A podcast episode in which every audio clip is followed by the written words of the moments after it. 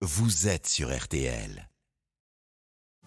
C'est le chat, Simone Signoret et Jean Gabin.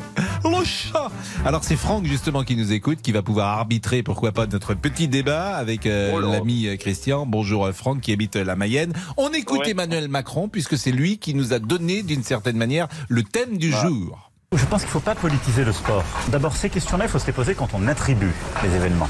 La vocation de ces grands événements, c'est de permettre à des athlètes de tout pays, y compris parfois de pays en guerre, de pouvoir faire vivre le sport. Et de trouver aussi, par le sport, des manières de discuter là où des gens n'arrivent plus à se parler. Je pense, Christian, que le président de la République a plutôt raison. Que euh, les footballeurs préparent euh, des compétitions pendant des années, euh, qu'ils sont là pour jouer au football. Ils sont là, pourquoi pas d'ailleurs, pour que les pays puissent se, rapprocher à travers une compétition sportive et qu'il ne faut pas demander à un footballeur un engagement au-delà de ce qu'il doit faire sur le terrain. Je pense qu'il n'a pas, le président de la République, que raison. Le sport n'est que politique en vérité. Quand ça gagne, il n'y a que récupération.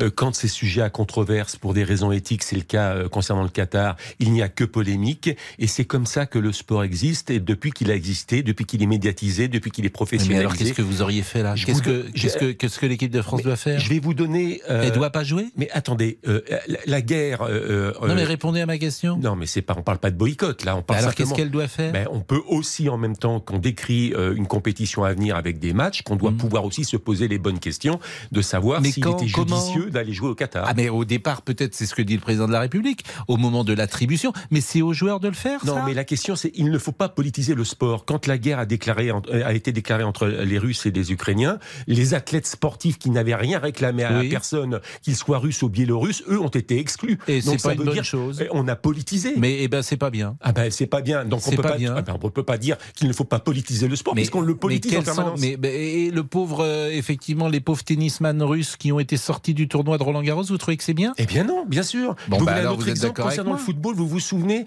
euh, du, de la cohabitation 2000, euh, 2001, euh, Jospin avec pour ministre des Sports Marie-Georges Buffet? Oui. C'est grâce, c'est à cause. À cause, parce qu'on a vu le résultat, c'est à cause du football qu'on a essayé d'organiser un France-Algérie. Mm. Je ne parle pas de ce qui s'est passé après, hein, mais pour tenter de réconcilier les deux pays, Mm. on a organisé un France-Algérie. Ça n'a pas été une mesure politique avant d'être une mesure sportive? Mais ça s'est entendu. Euh, ça peut exister Donc le sport euh, n'est de que temps en temps. politique et inversement. Non, vous pouvez pas dire que le sport n'est que politique. Je, je le pense pas en tout cas. Et je pense qu'en tout cas, c'est pas aux footballeurs euh, de régler les problèmes du monde, Ah bah bien oui, mais alors, évidemment. vous êtes en contradiction avec ce que vous disiez hier et vous regrettiez que Hugo Loris ne porte pas le brassard non, multicolore. Non, non, c'est pas ça. Vous m'avez mal écouté. Je regrettais, c'est la justification que je n'ai pas appréciée. Euh, Hugo Loris a dit quand je vais dans un pays, je m'adapte à ses coutumes. Et C'est autre chose. et Bah, moi, je lui inversement. demande pas non plus Et de s'adapter. Bah, euh, sauf que étrangers qui viennent l'homosexualité, en France doivent aussi s'adapter sauf que l'homosexualité est passible de la. Là, est peine de mort. On est bien d'accord. Donc, euh, vous voyez, c'est une subtilité. Qui vous avait échappé? Il aurait dû le dire un peu différemment, euh, j'en conviens. Franck, Oui.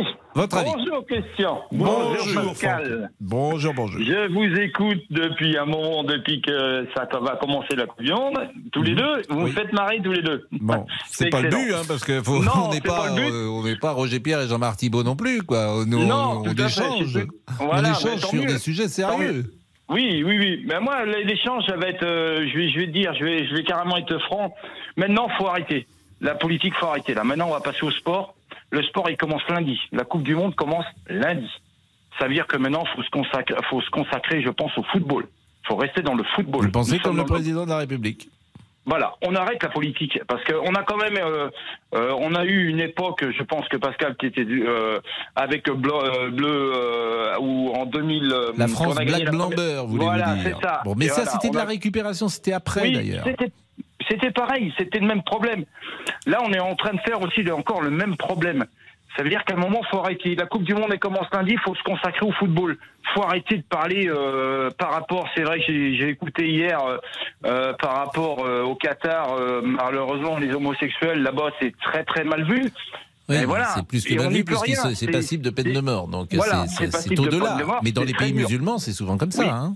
Oui, oui, c'est pas, on n'est pas spécialement qu'au Qatar, c'est partout dans tout, tout ce qui est parti. Bon, euh, Franck, on marque une pause et on revient tout Oui. de suite. Christian reste encore quelques secondes avec nous. Euh, Damien Béchiot, bien sûr, associé à cette réussite du 13h, 14h30 euh, Bonjour, par euh, la qualité merci de votre illustration musicale, notamment. Toujours. Bien sûr. Bien récente en plus. Monsieur Boubouk qui est devenu... euh, une- Il est là d'ailleurs, je ne le vois pas, monsieur Oui, Boubouk oui, il est au téléphone, Pascal. Je précise qu'on on l'appelle Monsieur Boubouk parce qu'il s'occupe de des auditeurs sur la page Facebook. Peut-être que des gens qui arrivent euh, régulièrement sur notre antenne euh, m'entendent lui parler Monsieur Boubouk, euh, m'entendent l'appeler Monsieur Boubouk. Ils se disent mais pourquoi il l'appelle Monsieur Boubouk? C'est son vrai nom Non, ce n'est pas son vrai nom, c'est un surnom. Il est là d'ailleurs, Monsieur Bé- Monsieur Monsieur Olivier? Ça y est, je suis là, Pascal. Bravo est, à vous, hein, bravo à vous. Bah pourquoi Pascal? Bah, parce que vous avez des résultats formidables Ah ce 12 14 h 30 Mais, écoutez, mais non, mais c'est grâce à, grâce à nos auditeurs, Pascal. grâce à moi. Ah, ça, c'est c'est le principe de la radio. Et puis, euh, monsieur euh, Tessier est là. À tout de suite.